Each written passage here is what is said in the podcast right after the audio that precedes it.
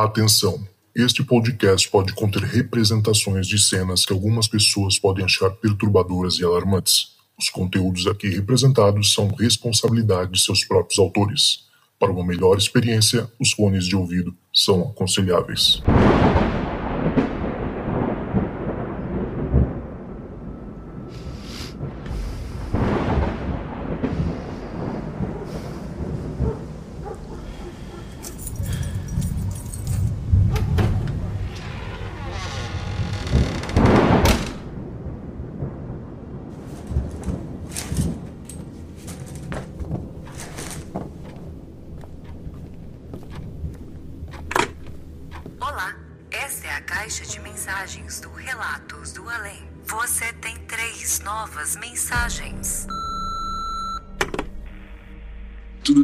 Lucas? Meu nome é Guilherme, eu falo daqui de São Paulo. Tenho alguns casos, assim, que aconteceram comigo. Eu não sei se é porque eu gostava de pesquisar, ler sobre, é, e querer abrir essa- esses portais, quebrar esse véu para ver mais coisa. Mas eu sempre tive bastante contato com isso, do sobrenatural, assim, em várias partes da minha vida. E Mas tem dois casos, cara, que eu vou tentar contar aqui, que me marcaram, assim. São casos que eu não esqueço mesmo e eu acho bem estranho.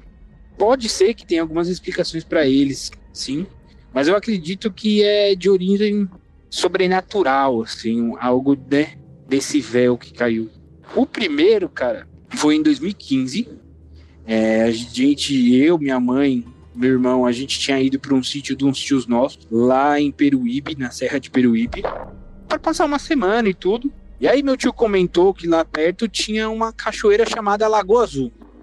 E a gente foi para essa cachoeira depois do almoço, tudo, né? Juntamos o pessoal e a gente foi para lá. É, é conhecido como uma cachoeira particular, cara, porque ela é dentro do, de uma chácara de um cara. E aí ele aproveitou, fez um bar, né? Pra chamar o pessoal que vai para lá para poder se divertir e tudo.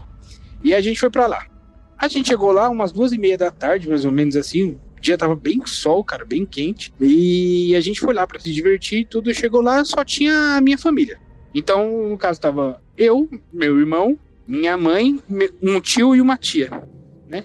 E a gente já desceu pra Lagoa Azul. Então era assim, você chegava, você via bastante terra, né? Bastante árvore, e aí você tinha várias pedras assim para você descer onde já tava a cachoeira, a, né? Caindo aquela queda d'água da cachoeira e um- uma piscinona natural assim, sabe? Da cachoeira. A água, cara, era bem cristalina, assim, bem cristalina. Você com a água no peito, você conseguia enxergar o seu pé, entendeu? E era bem fundo, bem fundo. E fora dessa piscina natural, assim, era só bastante grama e bastante árvore, entendeu? Você não chegava a ver nem rua nem nada, porque ela era já como se fosse descendo a serra. Então era só pedra, grama e árvore, entendeu? E essa piscinona. A gente desceu, tava na água, se divertindo e tudo. E quando a gente se deu conta, tinha uma menina que ficava observando a gente, cara, de dentro da água. E logo de cara a gente ficou. achou meio estranho, porque ela olhava pra gente de forma estranha. Era um olhar. um olhar bem curioso, sim. E ela ficava com a boca dentro da água, mas o nariz fora da água. E olhando pra gente. Eu lembro bem dessa menina, cara, porque dava pra ver que ela tava assim. Era o cabelo ondulado, não era preto, era castanho, ondulado. Ela era morena, um olhão enorme assim, cara. E dava pra ver, como a água era bem cristalina, dava pra ver que ela tava de regata branca e um shorts preto. E ela ficava olhando a gente, cara, daquele jeito assim. E foi passando muito tempo, a gente começou a achar estranho. E aí a gente começou a tentar conversar com ela, né? Perguntar, tipo, ah, é, qual é o seu nome? Onde você veio e tudo. E ela só falava assim: Não, eu sou daqui, é, eu moro aqui. Então a gente entendia que ela morava na região. E aí a gente perguntou: Tá, mas mora aqui perto? Ela falou: Não, eu moro aqui. A gente tá bom. E você tá com quem? Ela, "Ah, meus pais me deixaram aqui, mas no momento eu tô com vocês. E aí a gente ficava se olhando, né, cara? O cagaço apertando ali um pouco. Meu irmão, que é super cagão pra essas coisas, ele já tava atrás da minha mãe escondido, assim. E a gente perguntando, tá, mas seus pais te deixaram aqui e foi pra algum lugar? Ela falava, ah, de vez em quando eles vêm aqui eu fico aqui. Mas a gente é daqui, né? E a gente falou, tudo bem. ela não vai responder mais que isso, então vamos deixar ela do canto. E aí a gente foi pro outro lado da, da lagoa, assim, da, da Lagoa Azul. E ela ficava, cara, olhando a gente sempre de longe, né? E aí toda vez que a gente tentava chegar perto dela, ela mergulhava e sumia. Era estranho porque toda vez que ela mergulhava, mesmo a água sendo muito cristalina, a gente não via ela.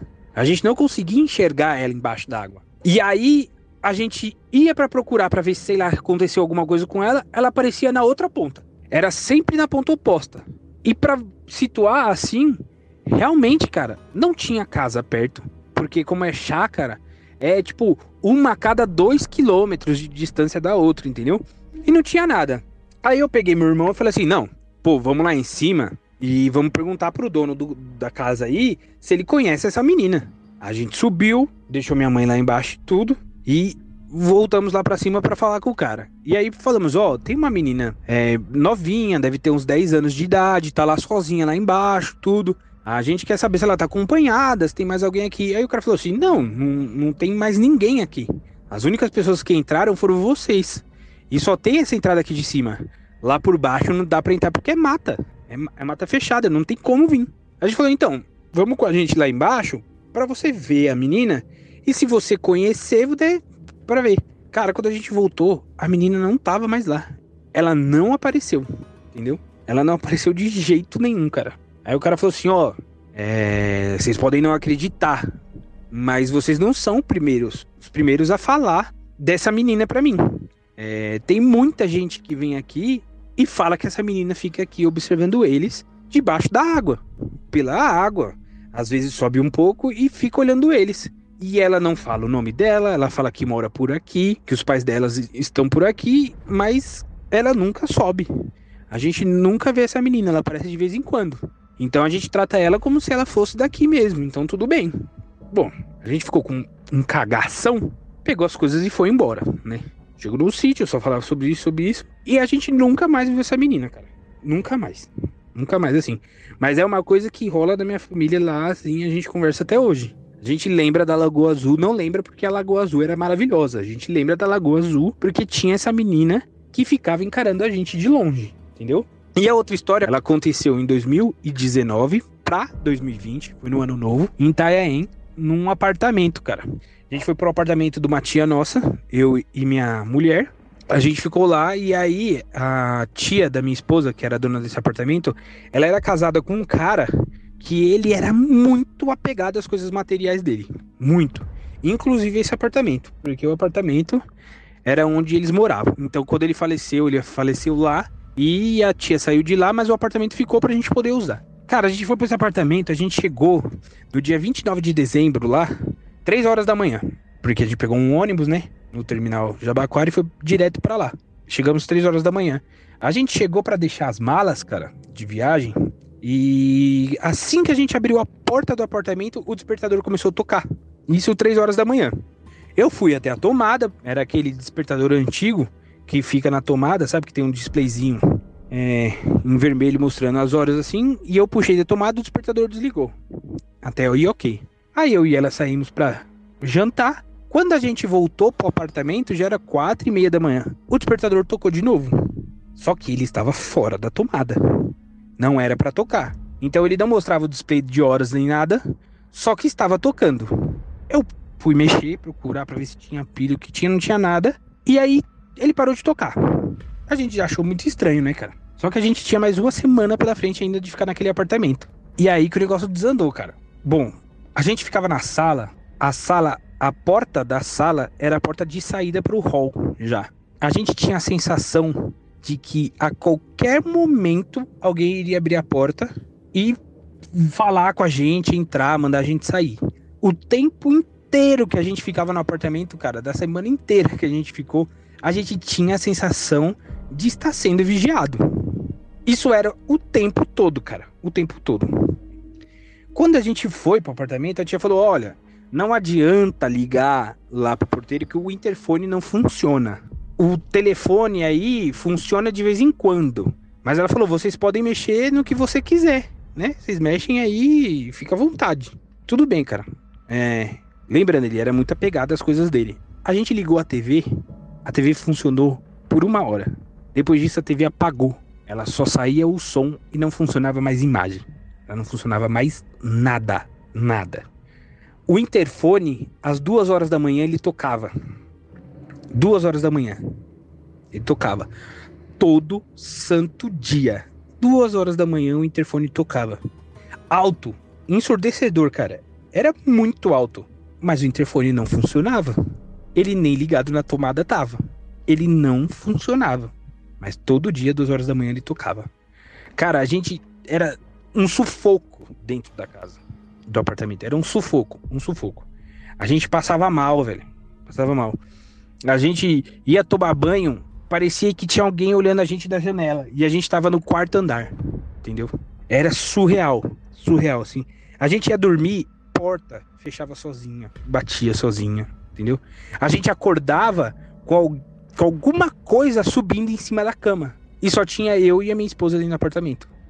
Então a gente começou a achar que era o espírito do, do, do, falecido tio lá que ficava lá, cara. Porque ele era muito apegado às coisas dele, entendeu? E não queria que ninguém usasse, assim. E aí a gente começou a chamar ele de Simão, entendeu? Era o Simão, o Simão ficava com a gente ali. É, e, e era um negócio surreal, cara. Porque realmente, assim, a gente fazia qualquer coisa, porta fechava na nossa cara.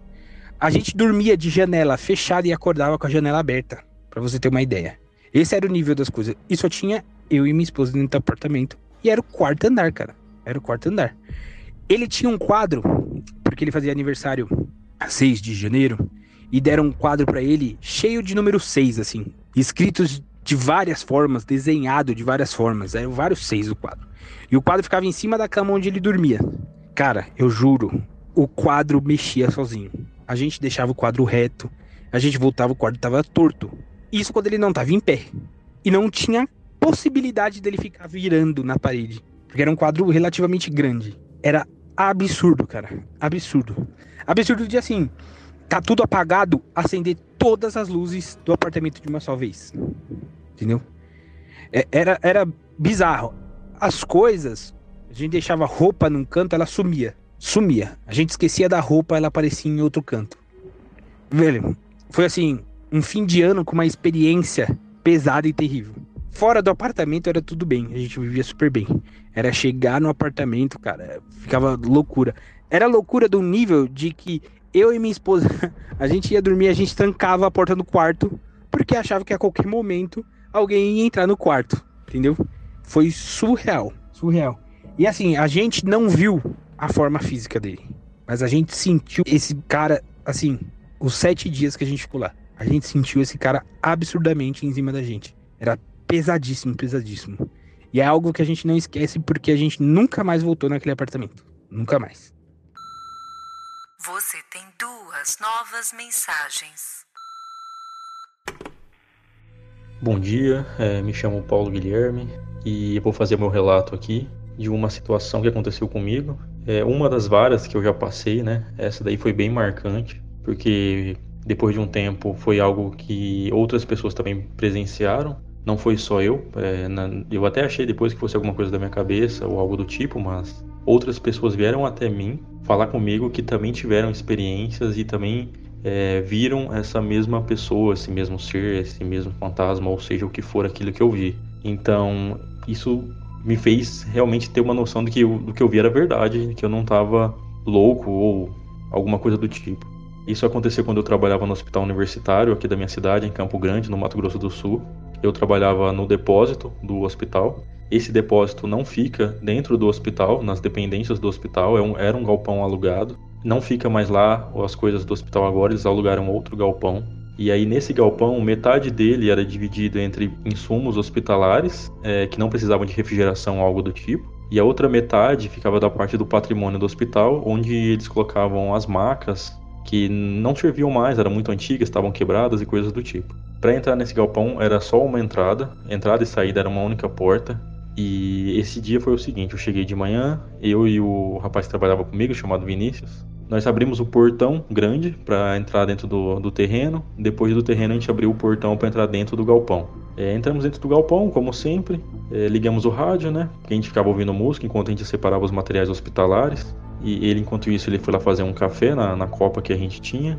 E a gente ficou trabalhando ali na entrada, porque tudo que a gente mexia, a gente centralizou bem na entrada do galpão, porque a iluminação dele era muito ruim, só tinha lâmpada e luz na parte que a gente trabalhava.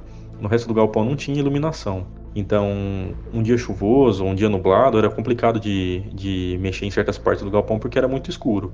E com os pallets cheios de material, é, tinha uns armários com dois, três pallets, um empilhado em cima do outro, então tipo, ficava muito ruim é, de você andar e olhar as coisas ali. E era um ambiente bem sinistro, né? Eu não sou um cara religioso, nunca fui. A partir desse relato, a partir do que aconteceu comigo nesse dia, eu comecei a acreditar e ver as coisas de uma maneira um pouco diferente. Mas assim, como eu gosto muito de filme de terror e tudo mais, sempre que eu entrava naquele galpão, vinha aquele clima, aquele ambiente estranho, eu ficava pensando sobre os filmes e etc e tal, mas não levava nada a sério. E aí nesse dia nós entramos, estávamos na parte da frente ali fazendo a separação dos materiais. E depois que a gente terminou de fazer a separação dos materiais, eu precisava fazer uma ligação, que era para o meu chefe lá do hospital informar que a gente já tinha terminado a separação desses materiais hospitalares, para eles mandarem a Kombi do hospital até lá, para a gente poder carregar essa Kombi com os materiais e depois disso essa Kombi sair dali do depósito e voltar para dentro do hospital com os materiais já separados para fazer a entrega nos setores hospitalares. Então eu peguei e fui para o fundo do depósito que era a parte que ficava o material de patrimônio, onde ficavam as macas, para poder fugir do, do, som do radinho. Eu não queria desligar o radinho, falei pular pro fundo para fazer a ligação e não ter barulho do rádio. Então nisso eu peguei meu celular e fui caminhando. O galpão era grande, era bem extenso. Cheguei na parte de, do fundo do galpão. Antes de fazer a ligação para o meu chefe, eu visualizei uma mulher. É, ela estava à minha direita, de costas para mim, com uma roupa branca, aquela roupa de hospital que você veste quando você vai operar, alguma coisa assim, que você só veste ela, tipo um, um vestido. Aquela roupa branca, ela tava de costas para mim, cabelo preto liso na altura do ombro, e ela não fazia nenhum tipo de barulho. Eu não conseguia ver o rosto dela, porque ela tava de costas para mim. Naquele momento, eu pensei em falar com essa pessoa, eu achei que era alguém que tivesse invadido o galpão, algum mendigo, morador de rua, uma pessoa que usa droga, alguma coisa do tipo. Eu pensei que de alguma maneira essa pessoa conseguiu entrar ali nesse momento, mas eu não conseguia abrir a boca para falar. Eu simplesmente fiquei olhando essa pessoa e não conseguia falar com ela. Aí eu resolvi voltar. Eu peguei e voltei até na parte da frente, chamei o Vinícius que estava trabalhando comigo e falei pra ele, ó, tem uma mulher lá no fundo. Aí ele pensou também, nossa, deve ser os mendigos ou algum drogado que entrou aqui e a gente vai ter dor de cabeça. Aí a gente pegou, ah, vamos lá no fundo pra gente tirar essa pessoa daí. E nós voltamos até no fundo. Aí quando nós chegamos no fundo do galpão, simplesmente não tinha ninguém. Essa mulher não estava mais lá, no lugar onde eu vi ela. E aí a gente começou, ah, vamos, vamos andar esse galpão inteiro aqui, né? Vamos verificar. Fomos em todos os cantos possíveis. É, olhamos dentro do banheiro, dentro da copa que tinha lá na frente, dentro do mezanino que ficava lá na parte da frente, que dificilmente ela teria ido ali sem que a gente percebesse. E demos uma geral naquele galpão inteiro e não encontramos absolutamente nada, nenhuma pessoa. E esse galpão, ele era muito sujo, o chão dele é, era cheio de terra, então quando você pisava, ficava a marca do seu sapato, né? Ficava a marca do seu pé no chão. E a gente foi observar, só tinha só a marca das minhas pegadas, da pegada dele, que é só a gente que andava ali no fundo. E era uma mulher mais baixa que eu, eu tenho 1,75m, na, na minha cabeça ela deve ter 1,60m de altura. É, a gente não viu nenhum tipo de pegada menor, ou alguém, uma pegada de uma pessoa descalça, nem nada do tipo. E quando eu fui exatamente no ponto, no lugar que ela tava, não tinha nada no chão, só tinha a marca das minhas pegadas, que eu tava pisando ali. Então eu fiquei pensando, eu já fiquei com medo naquele momento, né? Já achei estranho, né? Aí ele já começou a ficar com brincadeira, meu colega, o Vinícius, já falou que eu tava vendo um fantasma, né? Aí nisso ele já falou pro pessoal que do nosso setor lá do almoxarifado, o que tinha acontecido comigo. Aí começou aquela chacota toda, né? Que o pessoal, eles. As pessoas gostam mais de fazer chacota do que de realmente conversar com você e tentar imaginar se aconteceu de verdade ou não. A partir daquele momento que eu vi que não era uma pessoa na minha cabeça na hora já veio que não era uma pessoa viva que era pra estar tá ali, senão pelo menos a pegada eu ia ter encontrado. Ali eu já comecei a ficar com muito medo daquele galpão. Já começou a me bater um medo muito forte de ficar ali. A partir daquele dia eu não ficava mais sozinho no galpão. A partir daquele dia, o meu colega Vinícius também não ficava sozinho. A gente sempre andava em dupla, juntos. Quando a gente tinha que ir para algum ponto afastado do galpão pegar algum material, ia os dois juntos. É, a gente nunca ficava sozinho porque realmente era um medo muito grande. Depois essa história espalhou no hospital e outras pessoas vieram até mim, falaram que já viram essa mulher lá. em outras oportunidades, porque às vezes tinha contagem do estoque, e essa contagem era feita por pessoas que não trabalhavam lá dentro do, do setor de almoxarifado, para não ter nenhum tipo de problema na contagem. E nessas contagens, várias pessoas já viram essa mulher de branco, esse cabelo preto curtinho, no mezanino, onde ficavam os materiais de escritório. O pessoal fala que via ela lá mexendo nos armários, onde ficavam as canetas, os lápis e etc. Então eu não fui o primeiro a ver. E eu não fazia ideia dessa história, eu não sabia disso, ninguém nunca tinha me falado. Depois que eu fiquei sabendo sobre isso, né? Que essas outras pessoas também viram essa mulher lá. E a partir desse dia começou a acontecer algumas coisas estranhas. Uma delas, sumia no... os nossos materiais, as coisas que a gente deixava lá, saía do lugar. Exemplo, a gente chegava de manhã para trabalhar, tirava a carteira do bolso, tirava o celular, tirava a chave, alguma coisa que tinha, e colocava em cima do armarinho que tinha lá, e quando a gente ia procurar, sumiu, não estava lá. E a gente começava a andar no galpão encontrava esse material em outro canto, Tipo, um lugar que a gente nem passou durante o dia, que não tinha como a gente ter pego, andado até lá e deixado ali sem prestar atenção algo do tipo. E fora isso, tinha um termômetro também, digital, pra gente testar a temperatura do galpão. Ele não podia ficar muito quente também. E nesse termômetro tinha um botãozinho que se você apertava, ele ficava bipando, ficava fazendo barulho de bip, esse termômetro. E vira e mexe, enquanto a gente tava, tava trabalhando, a gente começava a ouvir o barulho do bip do termômetro, como se tivesse alguém apertando o botãozinho, só que não tinha ninguém. E a gente trocou esse termômetro várias vezes para outros modelos, para achar que ele, a gente achou que ele tava com defeito ou algo do tipo, mas ele não tava. E, e, são coisas que começaram a acontecer ali que foram muito estranhas. E a partir do, desse dia, como eu falei, a gente tinha muito medo, a gente não ficava sozinho lá. Eu fiquei a semana após é, esse acontecimento. Eu contei para minha mãe que ela é espírita, ela conversou comigo, me explicou algumas coisas. Mas a partir do dia que eu vi, eu, eu sentia um calafrio muito grande naquele depósito. A gente tinha um, uma sensação de, de medo, uma sensação de desespero quando entrava ali dentro, uma vontade de chorar. Eu não sei explicar direito porquê, se era pavor que eu tava, se era o um medo muito grande que eu tava mas eu sentia uma sensação extremamente ruim de tristeza, de dor. Parecia que eu estava sentindo o que aquela pessoa estava sentindo ali. Eu não, não, consigo entender, mas foi uma experiência horrível. Depois disso, eu não quis mais ficar naquele galpão, eu acabei saindo da empresa. E até hoje rola boatos de pessoas que já viram essa, essa mulher lá dentro, da mesma maneira que eu vi. E me falaram uma história de que essa mulher, eu já não posso confirmar se é verdade, porque sempre tem boatos dentro do hospital, de que essa mulher é, ela teria ido para o hospital, ela foi internada ali, ela foi passar por uma, uma cirurgia, ela acabou morrendo na mesa de cirurgia. Ela era uma japonesa, mas eu não sei o nome nem a idade dela, mas falaram que ela morreu. E a maca que ela estava foi uma maca antiga que foi levada para lá.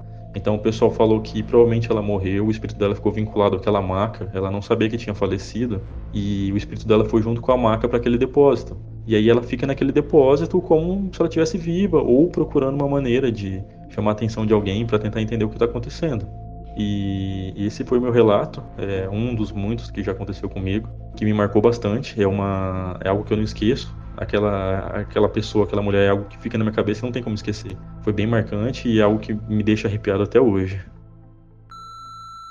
Você tem uma nova mensagem. Fala Zocas, fala pessoal. Vou começar aqui com o jabá do grupo secreto. É muito legal, muito interessante. E aí, assim, tem muitas partilhas, comunicação, e ao ouvir os relatos, conversas, me deu vontade de trazer uma situação que aconteceu comigo. Não vou dizer meu nome aqui, porque pode acontecer de a pessoa que passou por isso ouvir o relato e aí, pelo menos, não tem nenhuma forma de ligar a mim, né?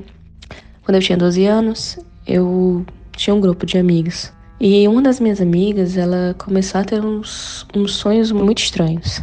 Ela comentava que ela sonhava, tinha uns pesadelos e que ela sonhava com um demônio que dizia que ela ia dar à luz a um filho dele e que ela sentia como se fosse uma mão dentro da barriga dela e a mão saía pela barriga dela. E Passaram-se dias e ela com esses sonhos e muito aterrorizada, muito angustiada. E eu sempre dizia para ela rezar. E aí ela dizia que no sonho é como se escrevessem umas coisas na pele dela, que ela não conseguia quando acordava saber o que era, mas sentia a pele toda irritada. Eu confesso que no começo eu achei que fosse alguma coisa, sonambulismo, pesadelo mesmo, algo nesse sentido, mais sugestionabilidade. Só que um dia é, eu estava em casa, um sábado. O pai dela me liga e diz: Fulana, você pode vir aqui em casa? Eu disse: Posso, tia, tudo bem? Ele: Não, minha filha não tá bem. ela não sai do quarto desde ontem. Isso já era umas duas horas da tarde. E ela dormia e acordava cedo. Ela não sai desde ontem, eu bato na porta do quarto, ela diz que ninguém pode entrar, que a única pessoa que poderia entrar era você. E aí eu fui. Quando eu cheguei lá, uma sensação muito estranha, mas eu não sabia se era pela apreensão, se era pelo nervosismo. Consegui entrar no quarto, e aí assim que eu abro a porta, eu vejo a minha amiga encostada no canto da parede, toda coberta apenas com os olhos do lado de fora, toda se tremendo, assustadíssima. E a cena por si só já me assustou né? Me deu um negócio muito ruim. E eu disse, vale, vamos lá. E aí ela me apontava o caderno. O caderno dela estava cheio de marcas de unha, com uns escritos estranhos, que eu não vou saber dizer o que era. E rasgado. E ela disse, olha, eu sonhei de novo. Olha o caderno. O caderno amanheceu assim, ele estava longe de mim. Não acho que fui eu, não acho que foi sonambulismo. Eu sonhei com a mesma coisa, a mão saindo da minha barriga. E quando isso aconteceu, eu acordei e eu tô me sentindo totalmente vigiada. Você tá sentindo? Disse, não, não tô sentindo nada. Quando eu calei a boca, eu senti como se tivesse um negócio muito grande, como se a parede caísse em cima de mim. E aí eu me protegi. No que eu me protegi, ela também fez o mesmo movimento de proteção. E ela olhou para mim e disse: Você tá sentindo? Tá vendo? Eu sabia que você era a única pessoa que ia entender. E aí eu olhei para ela e disse: Não, vamos sair daqui? Tem condição de ficar aqui? Nessa hora eu já tava muito nervosa, eu já tava angustiada. É, porque até então eu disse, não, pode ser sonho, pode ser só o medo do pesadelo, mas eu senti. E aí eu puxei ela, quando eu cheguei perto da porta, a porta fechou e travou. E o pai dela estava do lado de fora, é, esperando por alguma notícia, né?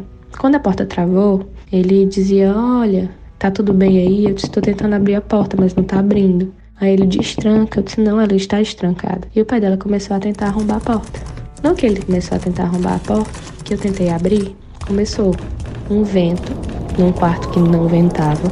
Começaram as luzes a piscar, a porta a bater e eu sentindo algo atrás de mim, porque eu coloquei ela de costas para a porta e fiquei, né, é, apoiando ela como se fosse abraçar, só que com as mãos na porta tentando abrir. E ela olhava com o olho muito arregalado. Eu disse: Vamos rezar. Você vai rezar comigo? Ela não consigo.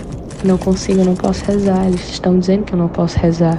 Que eles eles vão fazer algo de ruim com a minha família se eu rezar. Se você vai rezar, porque quem tá mandando sou eu.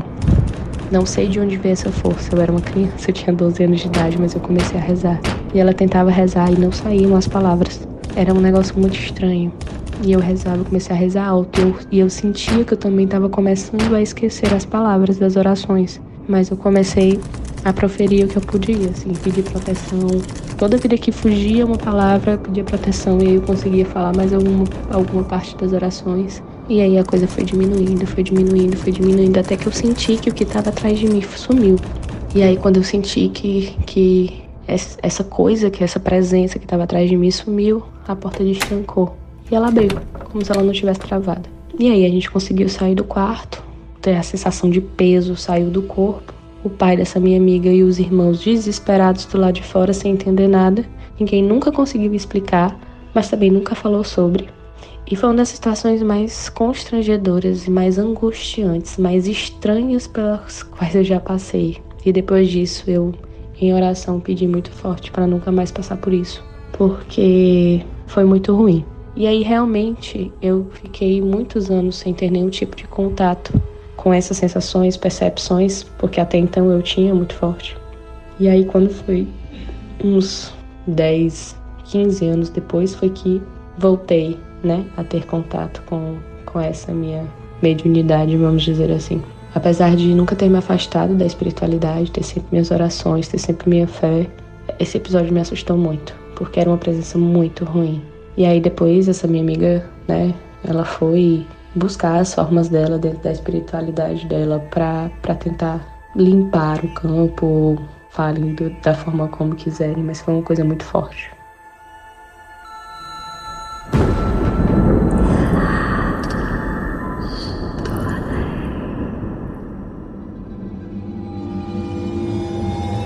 Então é isso, pessoal. Chegamos ao final de mais um episódio incrível, sensacional e muito sinistro aqui do Relato dos Ouvintes no Relatos do Além. Queria agradecer você que chegou até aqui, que não desligou o podcast, não pulou pro próximo episódio. e gosta de me ouvir falar aqui dessas baboseiras toda que eu falo. Obrigado demais. É, agradecer também imensamente aos nossos três participantes de hoje, né? O Guilherme, o Paulo Guilherme e a Anônima, né? É só história pesada, só história sinistra, assim, da, do jeito que a gente gosta. Muito obrigado mesmo, tá? Também queria agradecer a todo mundo que tem mandado mensagem para mim lá no WhatsApp contando suas histórias. Pode acontecer, gente, que eu demoro um pouco às vezes para ver, né, a mensagem, mas é porque eu tô fazendo outra coisa, às vezes final de semana, domingo eu não tô nem em casa. Então, é, posso, pode ser que eu demore um pouquinho, então tenha paciência tá? Não sai mandando, não sai gravando episódio, por favor. Como eu já falei, manda um oi para mim, espero responder, né? Manda qualquer coisa aí, Zoca, como é que você tá? Tranquilo, quero mandar um relato. E aí espera que eu vou te mandar aí um áudiozinho explicando bonitinho como é que a gente faz, tá? Que é aquela coisa básica de sempre, né? Tipo, gravar num lugar é, sem barulho, né, né? Enfim, só mandar. E se quiser trocar uma ideia comigo também, tranquilo, eu tô aí aberto para isso. Lá no telefone, mais um 647 830 0422 e também queria aproveitar esse momento aqui, né? E lembrar aqui o nosso, o nosso, nosso gelato que a gente bebeu hoje. Três histórias incríveis. A menina Yara, caraca, que maneiro aquilo, né, cara? Eu, me lembrei direto da, da nossa pequena sereia brasileira, que é a Yara, né? E muito bacana. Até a capa do episódio eu fiz aí em homenagem a esse caso aí, que achei bem incrível a imagem da menininha com, a, com o rosto, né, submerso na água. E muito legal, né? Vai saber quantos espíritos né, a gente tem aí na floresta, né? até de pensar que não necessariamente é só o folclore, mas quem sabe até é, espíritos encarnados, né, dos, dos povos indígenas, né, que viveram aqui muito antes da gente. E também, cara, Paulo Guilherme com essa história bizarríssima aí, né, dentro do galpão do hospital, me fez pensar um pouco sobre a possibilidade, eu não sei se é real ou não, mas a possibilidade de quando a gente, é, quando alguns espíritos, né, quando estão desencarnados, que depois que o corpo físico vai para, né, morre, né? E falando de maneira bem literal assim, passa para dessa para melhor, o espírito às vezes fica agarrado não exatamente no local onde ele morreu, mas em sim, por exemplo, a uma maca. A maca do hospital é o que é, segura ele nesse plano físico, né? Que prende ele aqui. Então, talvez o fato da maca ser levada para um galpão faça com que aquele espírito fique ali perto daquela maca. Será que é isso que acontece? Né? Eu imaginava que assim, ah, tá ligado ao hospital, tá ligado. No... Na verdade, não, pode estar ligado assim à cama da pessoa, à maca onde ela morreu. Vai saber, né, o que acontece lá do, do, outro lado, né? E também, cara, esse, esse último relato aí da Anônima, incrível, muito incrível, muito assustador. Que lembrou também, não sei se vocês lembram, aquele episódio com a Carla, né? Que eu entrevistei a Carla e ela falou da, da situação com a amiga dela dentro do quarto. E teve uma coisa parecida com a questão da porta, né, a porta trancada é uma coisa que é, é recorrente, né? Dentro da, dessas histórias que a gente escuta. A tal da porta que parece que agarra e não abre por jeito nenhum, só através de muita reza, né? E, e muitos pedidos pro, pro além, assim.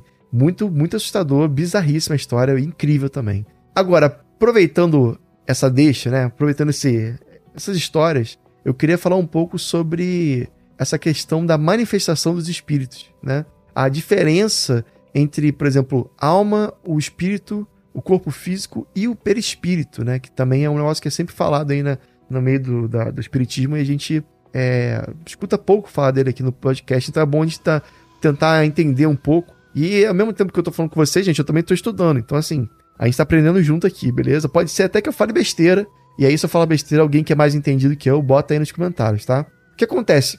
O espírito, de acordo com os textos, né, do, do livro dos médios, por exemplo, o livro dos espíritos, é, de Allan Kardec, ele fala que é o ser inteligente que compõe o núcleo da nossa existência. Ele existe antes e continua a existir após a morte do corpo físico. O espírito é responsável por nossas sensações, sentimentos, pensamentos e tudo que nos torna indivíduos conscientes. A alma, dentro dessa perspectiva, é muito parecida. É, é geralmente entendida como um sinônimo de espírito. Em alguns textos fala que seria a ideia do espírito encarnado, é a nossa alma. Né? Eu até acho que do a palavra alma vem de ânima, né? É exatamente é o que, aquilo que nos torna vivo, né? Então é a nossa alma, a parte imortal que vive dentro de nós, né? E se manifesta através do corpo físico durante a nossa vida terrena, né? Aqui na Terra.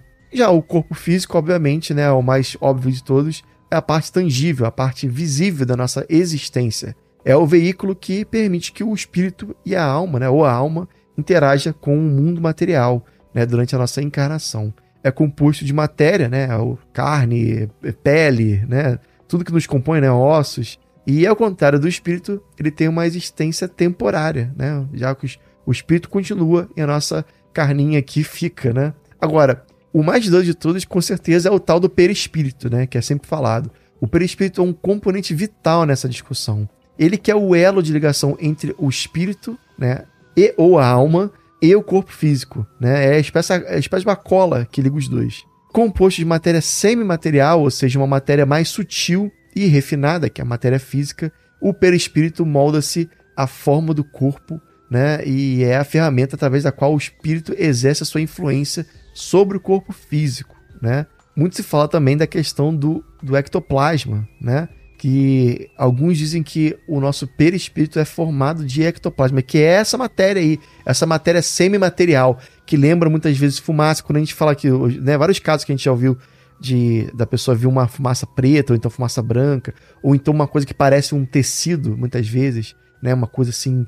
É, até a imagem mesmo do fantasma, a imagem clássica do fantasma, né? Aquela pessoa com um lençol em cima do corpo, né? Um, um né? um, um paninho branco ali, com só aquele buraquinho para colocar o olho. Aquilo ali seria exatamente isso, o ectoplasma, né? Que, que forma o perispírito. Então, é bem interessante, né? Imaginar o, o porquê das coisas, né? Imaginar que aquela imagem do fantasma com um paninho em cima é justamente porque alguém um dia viu aquilo, né? E deu o nome de ectoplasma e daí criou toda essa, essa visão, né? Essa, essa parte artística, digamos assim, da, do fantasma.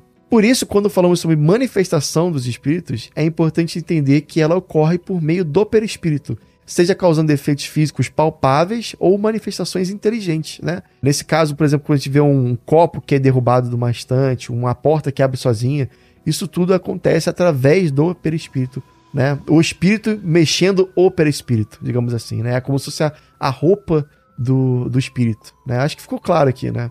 Bom, é aqui que então deixamos nosso papo de hoje. É, eu sei que é um universo muito complexo, né? Muito cheio de nuances e, e muitos aspectos ainda não são completamente compreendidos, mas é justamente essa busca por resposta que nos faz seguir em frente. E aqui no Relatos Além nós continuamos a explorar juntos esses mistérios, trazendo-os né, para a luz, luz da, da sabedoria, tentando entender melhor.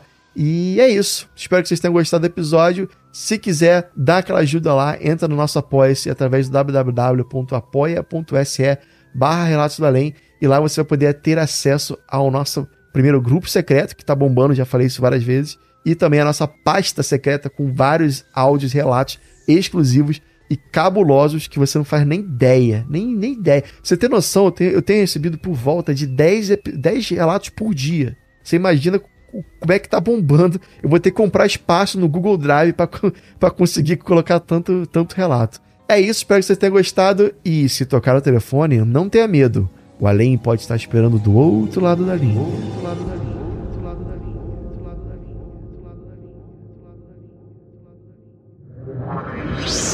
Esse podcast foi uma produção Uncoded. Acesse uncodedprod.com para saber mais.